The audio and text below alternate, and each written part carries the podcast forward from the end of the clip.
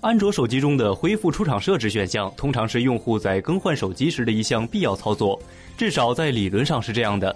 然而，来自英国剑桥大学的研究人员对来自五个生产厂家推出的二十一款安卓的设备进行调查后发现，即便是使用了恢复出厂设置，用户的部分地理位置数据依旧会存在手机之中。虽然此番研究人员没有对更新的安卓四点四和四点五系统进行测试，但他们相信，除非谷歌此前已经知晓了这一漏洞，并对其进行了秘密修复，否则更新版本的安卓的系统也将同样存在这些问题。在英国剑桥大学研究人员发布的这份报告中，他们并没有为消费者提供什么有效的建议或补救方法，因为诸如随机密码这些方法虽然能够行之有效地保护用户数据，但也会让用户的日常使用变得极为不便。